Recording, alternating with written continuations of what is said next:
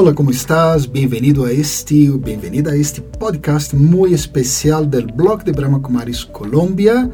Y hoy tenemos unos invitados bien especiales, María Paula, que ustedes ya conocen, es psicóloga de profesión, y Ricardo Zúñiga. Ricardo Zúñiga es licenciado en Educación Física, él es coordinador de las actividades de Brahma Kumaris el país Bolivia y hoy está aquí con nosotros. Vamos a hablar de un tema super importante para ti, salud, principalmente em dois enfoques, a mente e o corpo. Creio que todos já escutaram o famoso mente sana em corpore sano, não? Então, a mente queda sana quando o corpo também está sano. Pero como nos va a nível de essa sanidade, essa saúde que temos aí? Como estamos manejando realmente? Mira, só para que sepam, Colômbia é o terceiro país com menos atividade física para adultos em Latinoamérica. Perde para, infelizmente, Brasil e perde também para Costa Rica. Já. O mais ativo, para os que estão pensando qual é, é Uruguai. Colômbia se calcula que só 44% dos adultos, que é um número parecido ao da Espanha também, é, realmente praticam algum tipo de atividade física. Ricardo, mi pregunta es sencilla. ¿Por qué? ¿Por qué tan poca gente realmente se mueve, hace cosas físicas? De pronto, quizás es muy difícil para ellos incorporar la actividad física a, a su día a día, a la rutina diaria. Bueno, por la experiencia eh, eh, se ha visto que mm, falta una cultura física. Entonces, los países que más tienen cultura física ya llevan mucho tiempo incentivando especialmente, comienza eso justamente desde la educación física. Entonces no ha sido incentivado, no ha sido bien formado eh, en la parte de educación, eh, no se le ha dado importancia en los países, la educación física no se le ha dado importancia y por lo tanto no hay cultura física. Así que las personas no le dan la importancia al deporte, no le dan la importancia a la actividad física y debido a eso también es que mm, un poco las culturas como latinoamericanas entonces se han vuelto más culturas sedentarias, ¿no? Y ese sedentarismo trae problemas, inclusive problemas sociales, de, porque está asociado también con la autoestima. Hablando de la parte mental, es importante porque el cuerpo, eh, la actividad física está basado mucho en el autoestima. Entonces, me parece súper bueno, súper bueno. Mira, yo, yo mismo tuve una situación física grave y fui recomendado hacer ejercicios y tal, y no es tan fácil incorporar a, a la rutina diaria, ¿ya? O sea, es realmente con dificultad que uno hace ejercicios todos los días. Y lo que tú hablas es una perspectiva diferente de la conciencia, de crear la cultura, crear, pues, não sei, ver as coisas de uma forma distinta. E o outro ponto, talvez Maria Paula pode trabalhar como é a parte mental em isso aí, porque não necessariamente um corpo saudável generará uma mente saudável, sabemos isso, tá? ok? E o contrário também é verdade, não necessariamente uma mente saudável generará um corpo saudável. Mas como funciona aí a relação? Sí, Marcelo, y realmente es muy interesante porque a veces hacer ejercicio o pensar en hacer ejercicio causa mucho estrés. Realmente a muchas personas no les gusta, no está alineado con su mentalidad, con, su, con el ejemplo que le ha dado la familia, con lo que vemos en el mundo. Realmente eso que es Netflix, HBO, el Instagram, el TikTok, todo eso promueve una cultura de pereza. Así que estamos rodeados de, de esas patrones de comportamiento que llevan a la pereza. Ahora bien, todo recordemos que comienza por la mente. O sea, recordemos que salud en latín significa estar entero, es una integridad, un equilibrio. Pero ¿por qué es tan difícil llegar a ese equilibrio? Precisamente por lo que Ricardo nos comenta, pero también por ese estado interno del pensamiento en donde pues no logramos ir más allá de el confort. Entonces estamos muy arraigados a permanecer en un estado de confort, en un estado de, de quietud, pero que no es muy saludable.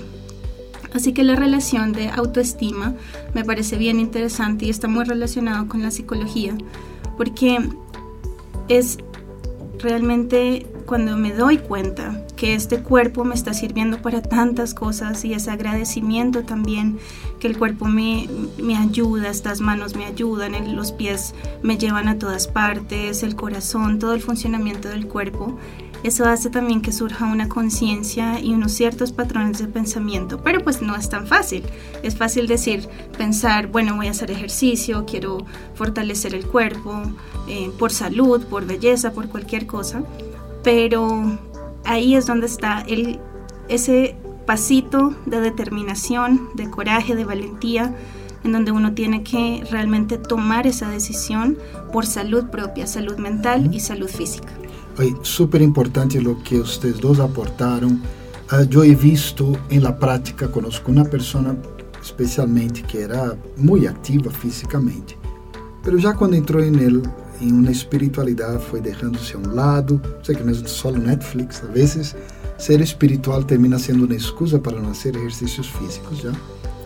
E essa pessoa está muito angustiada porque tem um problema de obesidade já mórbido, es, não, não chega a ser tão grave, mas já, já está chegando allá. E ela não sabe como resolver. Já, e uma caminhadita ajudaria.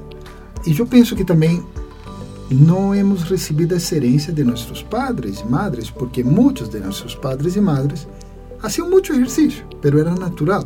Iam caminhando na oficina, eh, muito para ir ao supermercado. Ou seja, havia uma certa naturalidade em exercício. Hoje é artificial os exercícios. Já? Toca separar um horário da renda. Isso é algo diferente de lo que haces normalmente, não hace parte de tua renda diária. Ok? Agora, por última coisa, eu vejo o exemplo de nosso fundador, Brahma. Ele fazia, até o ponto que pudo, exercícios diários, mas de novo era algo natural, ele saía a caminhar. Já salia a caminhar, era um homem muito ativo, sempre estava levantando-se, saindo, caminhando e não sentado diante de um computador como nós outros muitas vezes lo hacemos. Ricardo, como tu crees que a gente poderia cambiar esse esse chip, já essa essa de que de que os exercícios são difíceis que não fazem parte de minha rotina, de minha cultura? Bueno, no es lo que tú dices, no es tan fácil. Eh, y lo que dice también María Paula, no es tan fácil hacerlo, el cambiar de mentalidad. Pero sí es importante concientizarse. Todo viene por un proceso de concientización. Y la concientización siempre no va a ser eh, colectiva, sino individual. O sea, comienza desde uno. Entonces uno debe eh, no esperar a que surja una política de una política o una, una de pronto un boom de hacer actividad física, sino que uno debe primero tener varias mm, saber la actividad física que proporciona. Entonces la actividad física proporciona, por ejemplo, debe ser hecha la buena actividad física debe ser hecha siempre para bienestar, con el deseo de tener bienestar, y que, que proporciona bienestar. Otra importancia es para, naturalmente, como ya hemos hablado, para la salud, ¿no? estar saludable. Otro es para una interacción. Siempre la actividad física nos permite interactuar con otras personas en esa actividad. Otra es para el esparcimiento y otra es para la recreación. Entonces, si la actividad física está en eso, va a ser una actividad sana, va a ser una actividad que va a ser saludable y que va ayudarme mucho justamente a realzar mi autoestima, a poder interactuar mucho mejor en, ese bienestar que estoy yo proveyéndome y estoy brindando también para otros. ¿Cuál es la mala actividad física? En la cual nos están imponiendo una cultura de actividad física mal enfocada, que es la actividad física, por ejemplo, de entrenar duro en el gimnasio para, eh, para tener una imagen corporal ¿no? Eh, un, estereotipo, trabajar por un estereotipo dentro de un gimnasio. Eh, la competencia el, el, deporte de alta competencia, ¿no? Que está bien, pero realmente eh, no es la mejor forma de, de practicar la, la, el deporte. Claro, porque eso termina generando mucha, mucha presión. En temas espirituales, nosotros creemos que yo soy un alma y tengo un cuerpo.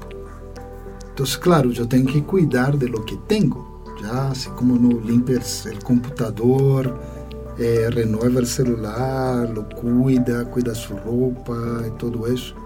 Mi cuerpo yo debería cuidarlo incluso con más cariño, más fuerza.